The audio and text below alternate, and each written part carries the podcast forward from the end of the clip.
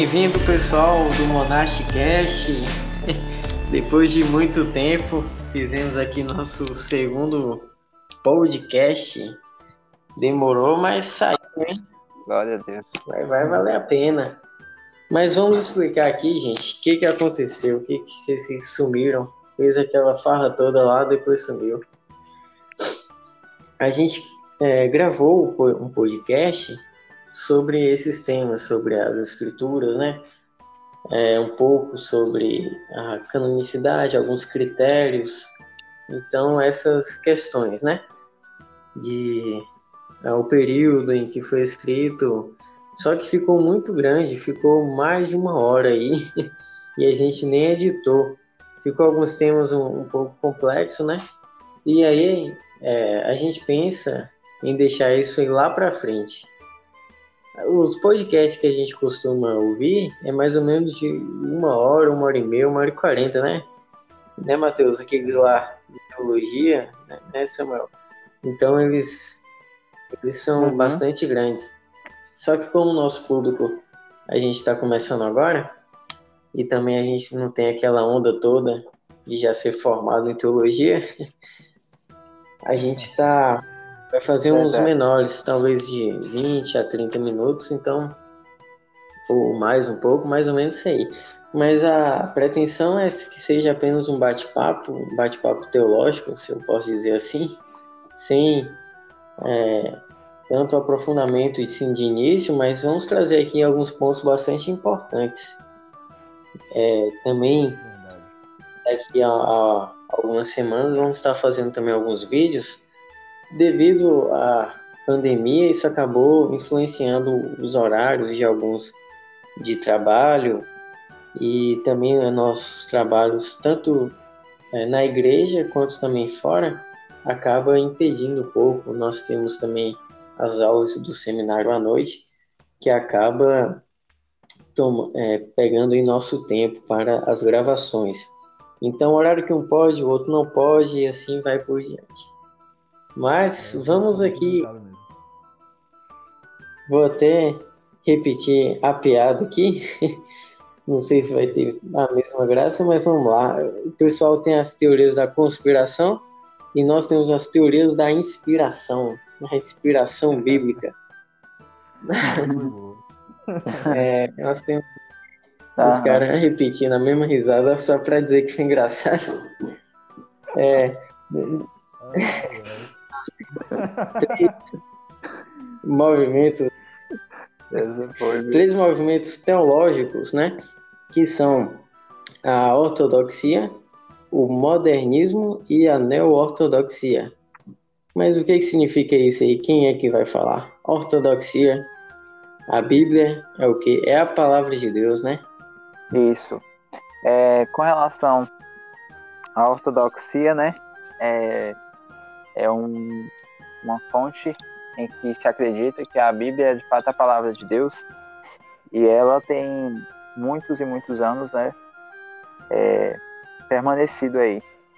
É, como você falou, não só ela, mas tem outros dois tipos, né, a, o modernismo e a neo-ortodoxia, que são mais novos, né, e um pensa que a Bíblia contém a palavra de Deus e outro que a Bíblia pode se tornar palavra de Deus.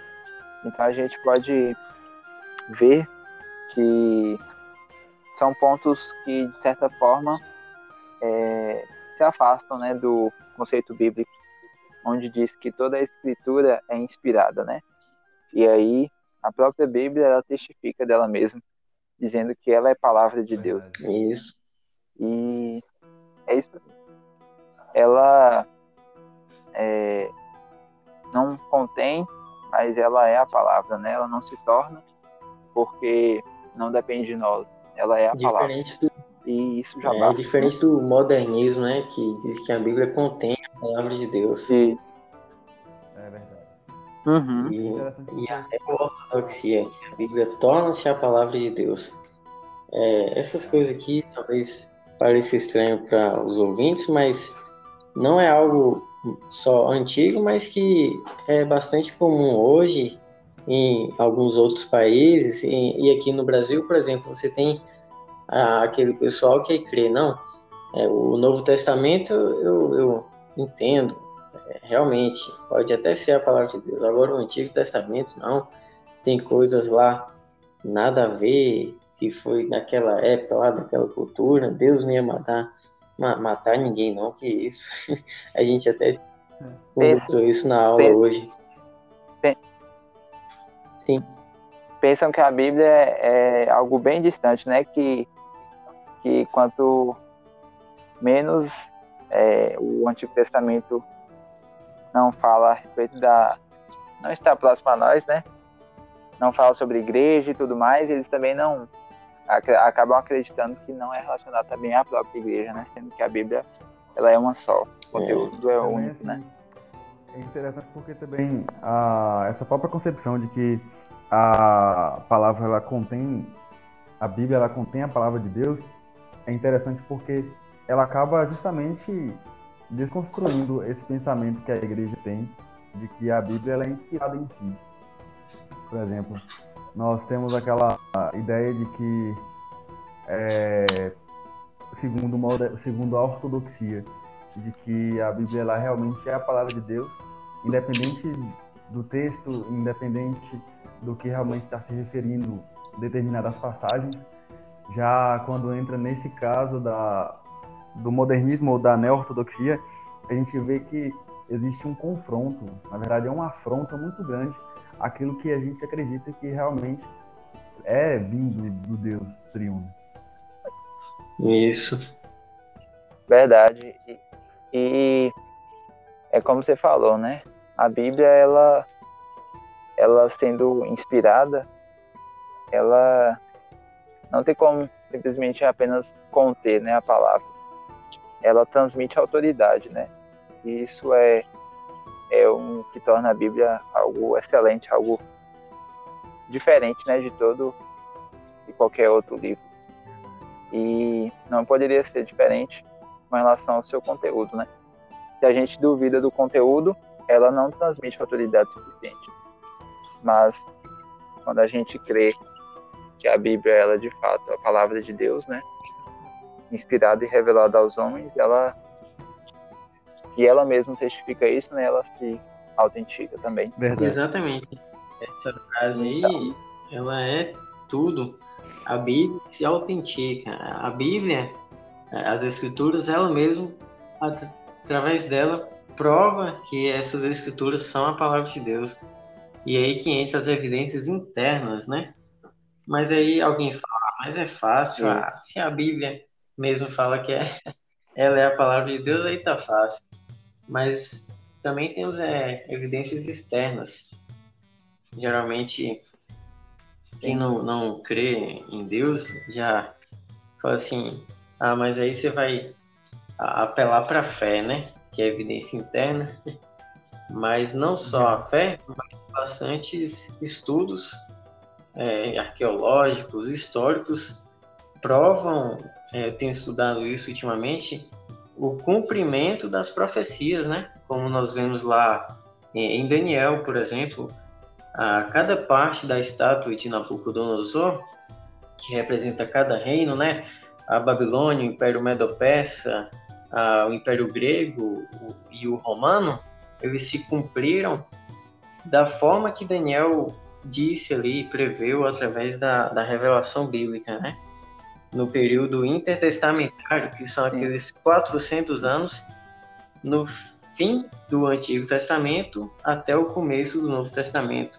Vão cerca de mais ou menos 400 anos em que ocorreram bastante, bastante coisa e muitas delas, dessas coisas foram ali preditas pelo profeta no livro de Daniel. E é interessante também o fato né, da Bíblia ela se manter é, indestrutível, podemos assim dizer, né?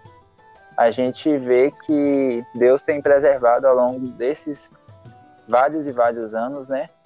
A palavra de Deus, sofre, sofrendo quase que nenhuma alteração e mantendo né, o conteúdo divino, inspirado e que tem alcançado, né? É, que tem chegado à mão de cada um de nós hoje em nossas línguas, né, que é algo também importante, um livro é, como a Bíblia, em que ao longo do tempo se manteve e hoje alcança não só é, pessoas, mas abrange pessoas e línguas também, é algo de se espantar, né? Pelo fato de ser é, um livro que foi escrito há tanto tempo, a gente pensa que poderia ter ficado é, se perdido ou feito alguma alteração, mas não, a Bíblia ela se manteve é, não como autógrafo, né, como os escritos é, primários, mas originais, né, mas as cópias das cópias, as cópias chegaram até nós e essas cópias são palavra de Deus porque foram inspiradas, Isso. né, e nós podemos confiar. E também assim, é, um das evidências externas e das evidências internas, a gente pode observar o próprio testemunho de Cristo. Por exemplo, uma questão de lógica. Se você acredita que Cristo ele realmente foi um ser histórico que marcou a história em dois períodos e que existem pessoas que viveram próximos à época em que Cristo viveu e escreveu a respeito dele, e o seu alto nível de moral, segundo a visão do dos próprios escritores, era de se surpreender, esse mesmo Cristo, que era super moral, enquanto terreno, enquanto viveu aqui na Terra, ele ainda assim, sendo cheio de verdade e de poder, ele mesmo disse que a escritura, ela sim, ela era a palavra de Deus. Isso é algo muito interessante da gente ressaltar. Além da Bíblia ser uma fonte histórica, uhum. ela é fonte de ensino, ela edifica a igreja, e além disso, o próprio Cristo, que é o sim. autor da Bíblia, ele testifica que a própria palavra de Deus ela é inspirada, ela é proveitosa para o ensino. Verdade. É. E nós temos aqui também é, alguns textos, né? Para aqueles que creem. para, os, para os que não creem, vamos orar para que você creia. é, Romanos 9, 6 diz assim: Não que a palavra de Deus haja faltado porque nem todos os que são de Israel são israelitas, no sentido de que Deus ele fala para todo mundo, é, não somente os do povo escolhido na Israel, mas depois nós, nós vemos que Deus amou o mundo, incluindo os gentios. E essa palavra de Deus, que não haja, não é faltosa nem, nem falhada, ela não falha, porque nós entendemos que a palavra de Deus ela é ativa, né? Por exemplo, quando Deus ele criou o universo, foi uma ordem, haja luz, né? Haja firmamento. Sim. Então essa palavra de Deus, aí que entra aquele versículo, que a palavra de Deus ela não volta vazia. Ela é um agente do Senhor. Quando o centurião chega pedindo lá a cura é, para Cristo e, e, ele demonstra essa fé, Cristo diz: pode ir, já, já está curado já também a, a mulher Ciro Fenícia, é, que diz os cachorrinhos também comem é, das migalhas que caem da mesa, e Jesus diz, pode ir, a fé já curou a sua filha. Então essa palavra, ela é ativa, né? Ela obedece ao Senhor. A gente não fala assim, é, abra essa, que essa porta se abra. A gente não tem esse poder. Mas com o Senhor é diferente. É, ele manda e, e, as coisas simplesmente obedecem. A matéria ela se torna imaterial, o nada ele vem a viver, ele se torna algo. Daí que a, a pergunta, ah, mas a Terra veio do nada? Na verdade, a Terra ela veio do poder de Deus, né? Então, no poder da palavra de Deus, aquilo que não era nada se tornou a ser.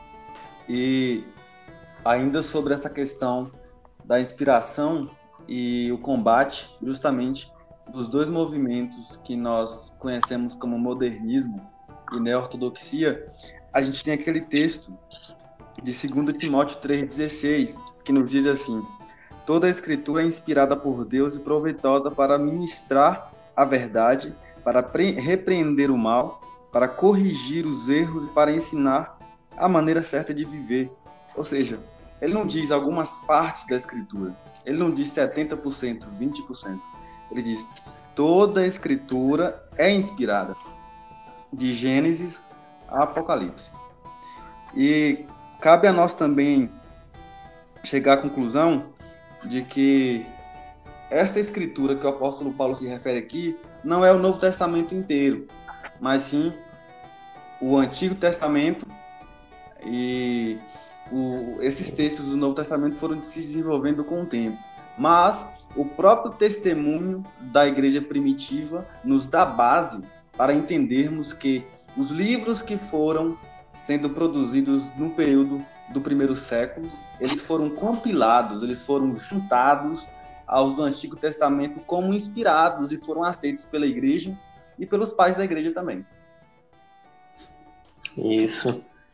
É, então, voltando lá, dentro da ortodoxia nós temos aí duas, é, duas ideias, né? A primeira é aquele do ditado verbal. Vamos ver aí como é que é esse ditado verbal. O que, que vocês mandam aí?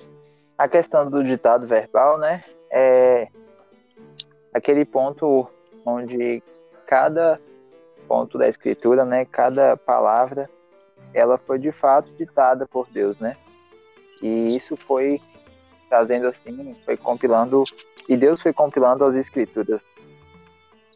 E tem também outro, outro conceito, né, que é a questão do conceito inspirado, onde escritores bíblicos, né, porque nós sabemos que de fato foram homens, não foram é, anjos ou algo desse tipo, né?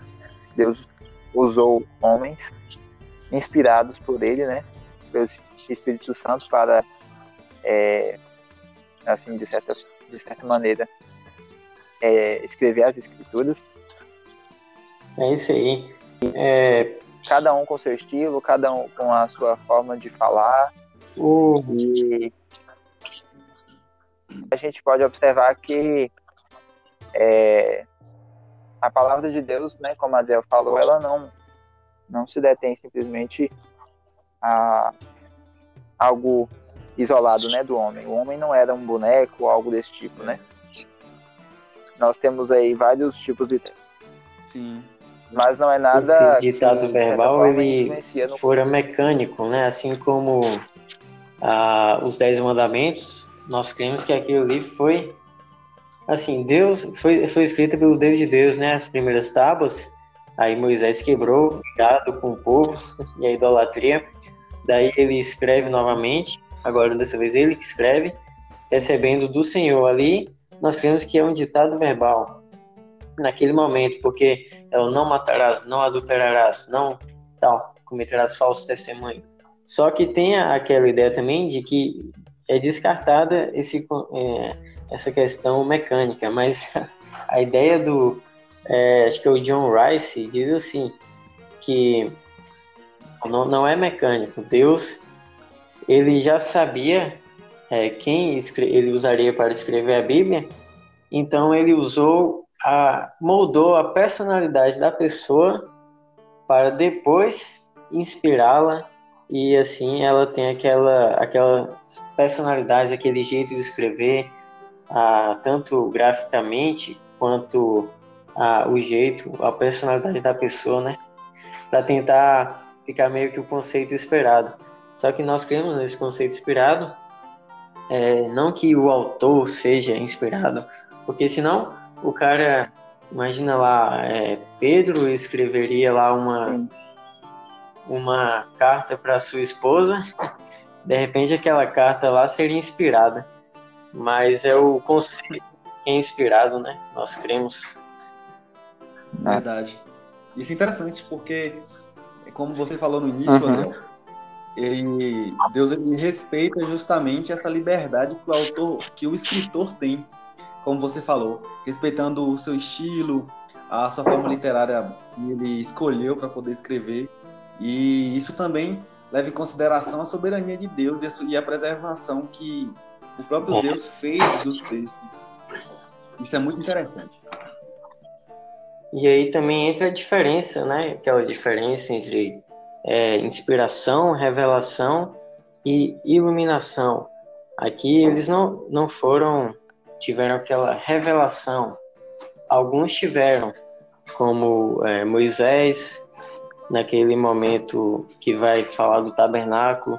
Também João, em Apocalipse, teve aquela revelação. Então, revelação é aquela verdade realmente revelada aos olhos, em visões, em sonhos, em algum, algumas coisas.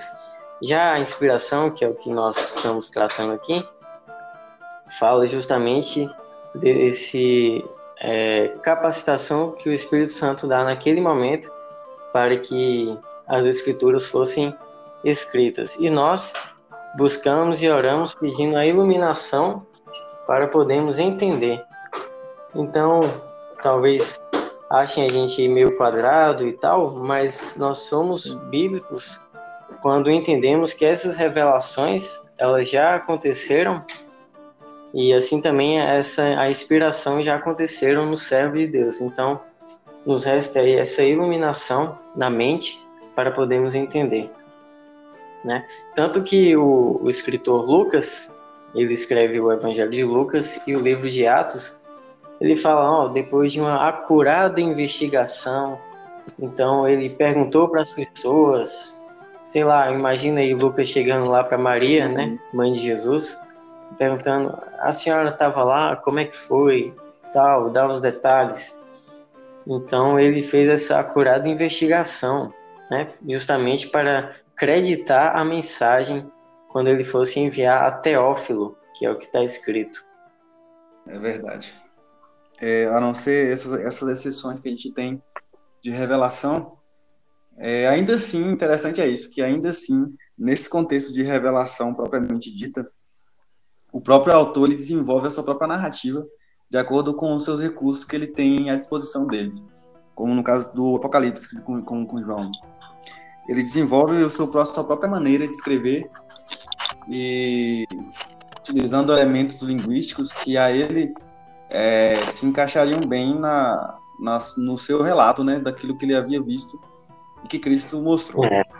Outro ponto também que eu acho interessante, né? É, a gente falou aí a questão da, da revelação, iluminação e inspiração. E às vezes a gente pensa que o conteúdo bíblico, né?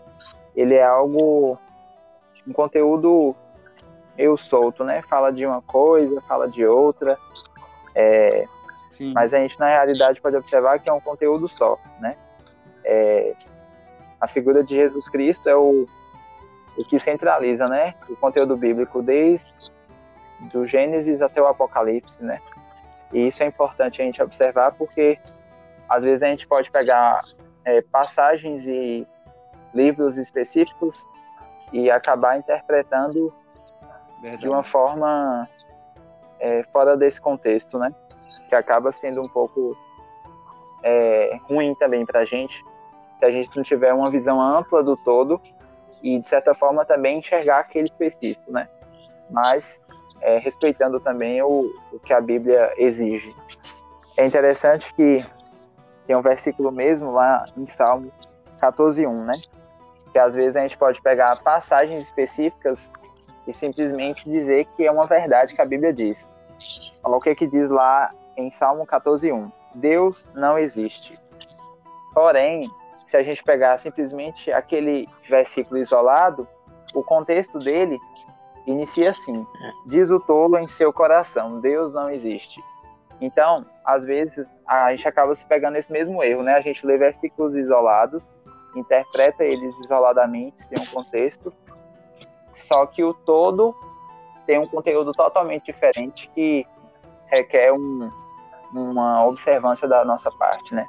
E aí a gente acaba interpretando coisas fora de contexto, lendo é, passagens, até mesmo, né, usando passagens isoladas aí pela rua, Na... pelos vidros dos carros e tudo mais. É sem Naqueles para o que de caminhão, né? Está sendo dito. Famoso ali. Isso. Também, gente. Isso mesmo. Existe também uma Aí é importante a gente não só a gente não só procurar também compreender, né? Estudar um pouquinho a Bíblia, meditar. Exatamente, a gente tem que entender o também. contexto, a, a gente tem um abismo do cultural, linguístico, tem muito tempo da Bíblia, né? Então a gente tem. É por isso que a gente estuda isso. e deve estudar, aprofundar realmente Exatamente. nas línguas originais, hebraico, grego, é, o contexto da época, os vestimentos, né? A cultura do local, da é. Tem que ter esse cuidado, porque. Exatamente. Como você falou, às vezes a gente tenta levar muita coisa para o texto. Às vezes você está em uma cultura completamente ocidental e você se depara com um texto com uma cultura completamente oriental, extremo oriente ainda, na verdade. E você acaba querendo levar para o texto informações e uma bagagem muito grande sua que não pertence ao texto, mas é que é unicamente sua. Outra coisa também importante para a gente tentar esclarecer isso, que não é tão novo como a gente pensa, embora exista no nosso meio, é as formas de interpretação da Bíblia ligada à neo-ortodoxia, que a gente conhece como desmitologização, né? Como um grande expoente aí o Rudolf Bultmann, o, um teórico neoliberal alemão que tratou o Novo Testamento, é, principalmente um herege, né? Principalmente como um, é, um documento não somente histórico, né? Mas que os sinais e maravilhas que nós lemos na, nas páginas do Novo Testamento, elas simplesmente não aconteceram, elas não existem na visão de Bultmann.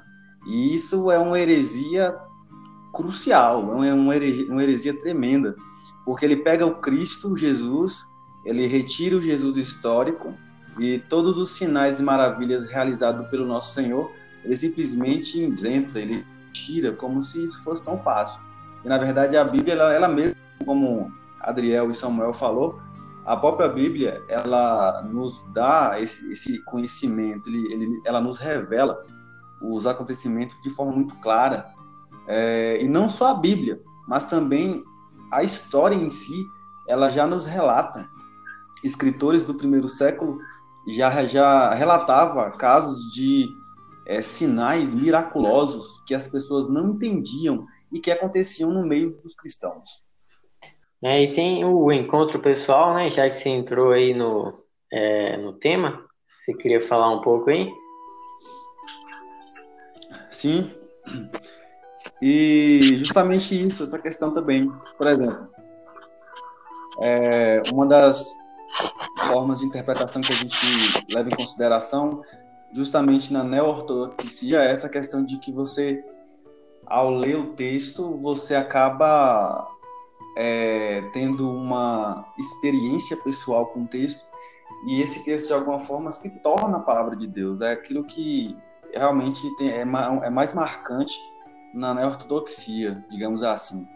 Porque isso torna a escritura não só um texto fútil qualquer, mas ela retira completamente o seu poder autoritativo que vem justamente da inspiração divina. É, esse documento histórico e autoritativo, devido à sua inspiração, ele acaba se tornando um texto completamente é, é dependente das experiências humanas. Mateus precisa de um, de um consolo e ele não encontrou em Eclesiastes, então Eclesiastes para ele não é a palavra de Deus, porque ele não encontrou esse consolo, não houve uma experiência. É, e essa é uma interpretação que entristece todo remanescente cristão, uma vez que esse remanescente crê com muita veemência que a Bíblia, de modo geral, no seu, em sua plenitude, ela realmente é a palavra de Deus. Você falou o livro-chave aí, viu? Você não vai Se o cara não tiver uma boa interpretação é, correta da Bíblia, Eclesiastes não é um livro para vocês consolar. Tudo termina no túmulo, na Tudo sepultura. Termina.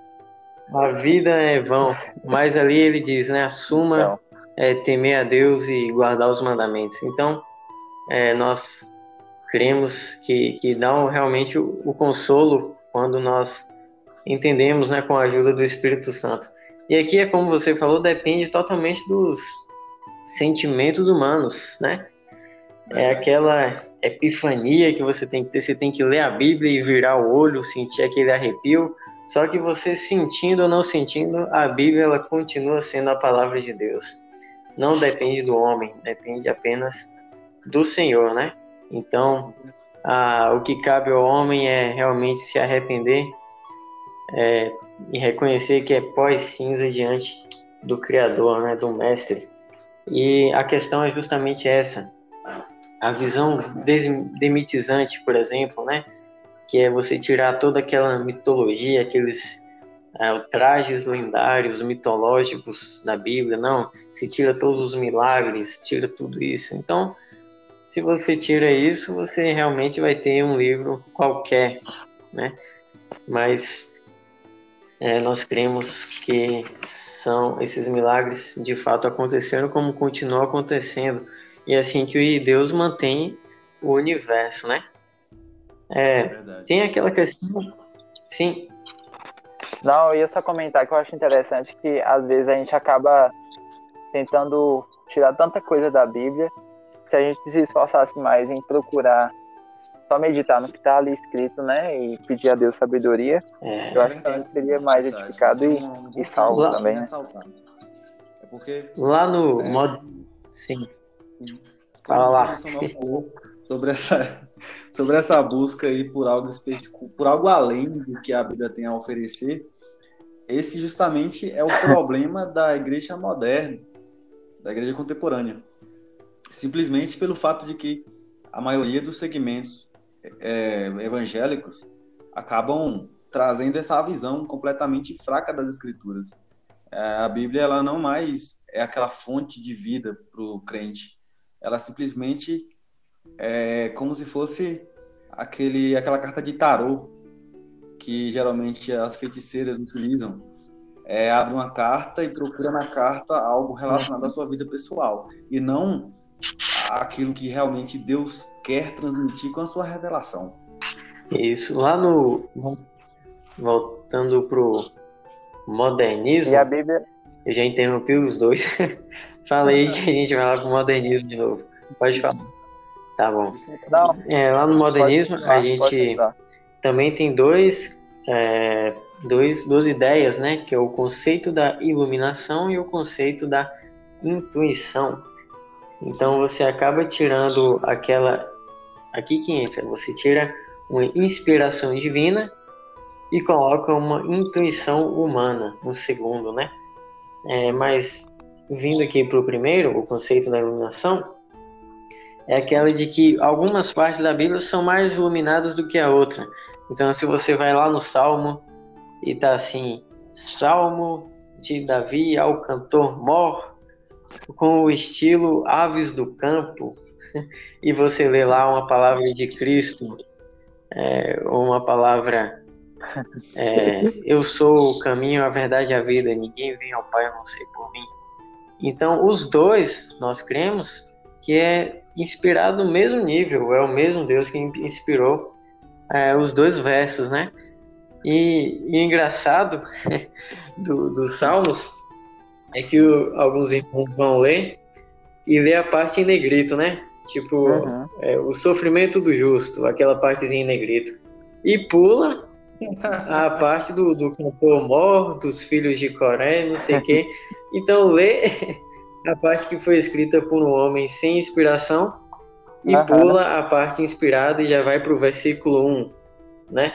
Então, irmãos, nós devemos entender que, é, é, claro, a princípio a Bíblia ela não tinha, era como um livro normal, não tinha versículos, capítulos, esses teminhas em negritos, não tinha nem mesmo o, o título do livro, né? Por exemplo, Êxodo, Levítico, não tem, né? Então, a gente precisa entender é. que essas partes em negrito foi alguém que colocou para talvez a gente ressalte isso aí em algum próximo podcast, se Deus permitir. É, então, por, cita essa parte em negrito, né? Que foi acrescentada que não é a palavra de Deus e acaba pulando a palavra de Deus que é os filhos de Coré com a melodia Lírios do Campo. Ai, Deus. O, o segundo conceito é o conceito da intuição, que é aquilo, né? O pessoal tira a inspiração divina, que é o mais importante, e coloca uma intuição humana. Então, é como se, se a Bíblia fosse um caderno de rascunho é, que os judeus escreveram e registravam algumas lendas, histórias, poemas. E aí, pela intuição humana, você vai entender, não, essa parte aqui é verdade, essa parte aqui não é, e tal. E isso é muito comum em todo o mundo, porque cada um quer ler, quer entender a Bíblia segundo a sua própria vontade. Então, em vez da oração ser Pai, seja feita a tua vontade, tanto no céu quanto na terra, é assim: Senhor, se é que tu existes, seja feita a minha vontade. Então, é a, a, Bíblia está aqui e eu entendo como eu quero. Então, isso é muito comum, né? É. Aí a pessoa abre lá numa passagem qualquer, porque ela estava simplesmente de forma intuitiva, né? Abrindo, e aí ela abre no versículo que fala sobre destruição, sobre juízo de Deus, e aí ela acaba Verdade. ficando surpreendida, porque não era aquilo que ela queria ouvir, né? Mas a gente também sabe que a Bíblia, ela não foi feita olhando, visando o homem, né? Foi feita visando Sim. Jesus Cristo e, e, o propósito divino, né? Mas é, e que Deus não é não tem só amor, ele também tem juízo, né? Verdade. E, e é Isso, também palavra é, inspirada de Deus, um, né? Como momento assim, num dos evangelismos nas ruas, e daí o Senhor, a gente chegou evangelizando, e o Senhor já tacou o pau, falou, não, crente não, não sei o quê. A gente tem essa experiência, né? É tudo mentira, essas coisas. Assim, nem sequer tem um raciocínio uhum. mais aprofundado, é, é, como dizer, investigativo, né? Como nós estamos estudando a Bíblia. O David falou, não, que a Bíblia é algo ruim. Lá uhum. tem uma passagem, ele estava se referindo à passagem que se trata do, do Levita e a sua esposa, né?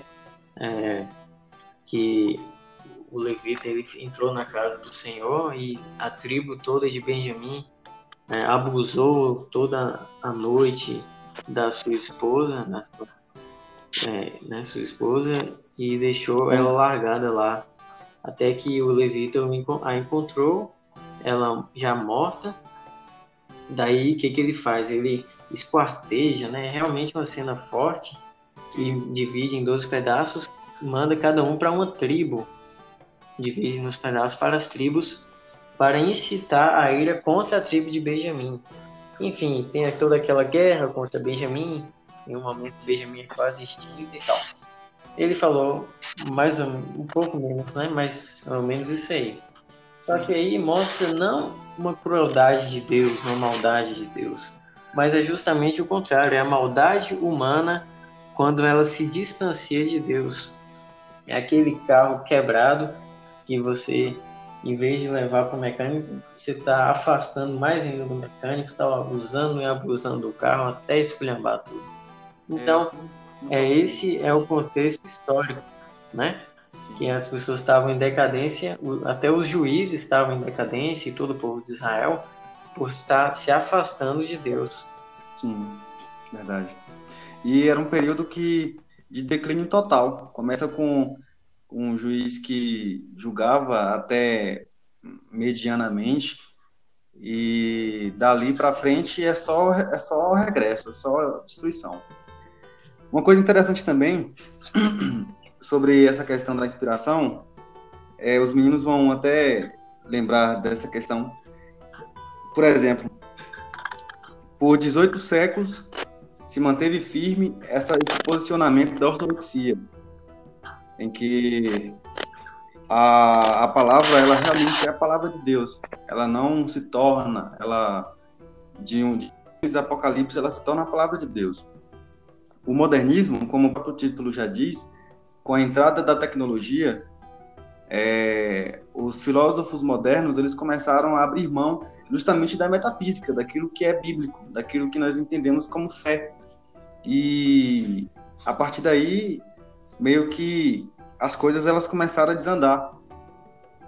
E no século 20, no século 20, aí que a coisa torna muito pior, que é com Kierkegaard, que ele começa a transformar justamente a Bíblia não não mais em um em uma é, em uma bênção para o crente, mas ela ele começa a transformar a Bíblia em sua forma de começa a transformar a Bíblia em uma sala em que os crentes podem entrar, manter uma relação de voltado à experiência e justamente sair, certo? Não é mais um, um livro que fala por ser a palavra de Deus, mas por, por conta de uma necessidade. E isso é interessante para nós, uma, até uma reflexão, porque em um mundo em que nós estamos, um mundo completamente relativo, em que as pessoas elas costumam ter a sua própria verdade e torna até torna, é até uma afronta você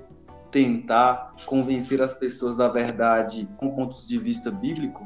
É importante que a igreja se remanescente, que se mantém fiel às doutrinas, aos fundamentos dos apóstolos. É importante que essa igreja ela se mantenha firme pregando justamente para as pessoas que a Bíblia ela realmente é, ela não se torna, ela realmente é, faz presente na cabeceira da nossa cama ou no armário, ou seja lá onde você coloca sua Bíblia, ela vai ser e sempre será a palavra de Deus. Amém, amém. Então, vamos concluir esse podcast, né? A gente falou amém. demais.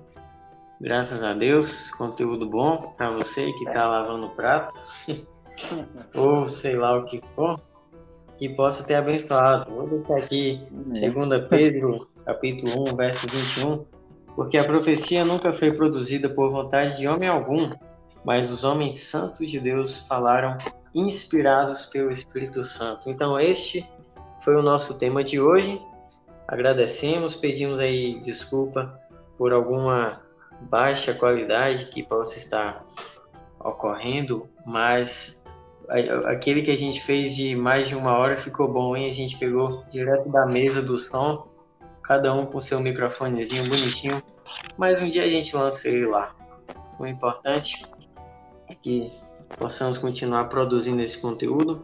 A gente acabou demorando um pouco aí, pedimos perdão, mas pretendemos voltar com força máxima se for da vontade de Deus. Então, nos despedimos aqui. Amém. Podem dar tchau aí. Amém, gente. Pronto. E aí eu agradeço. Eu agradeço aí a cada um que esteve conosco.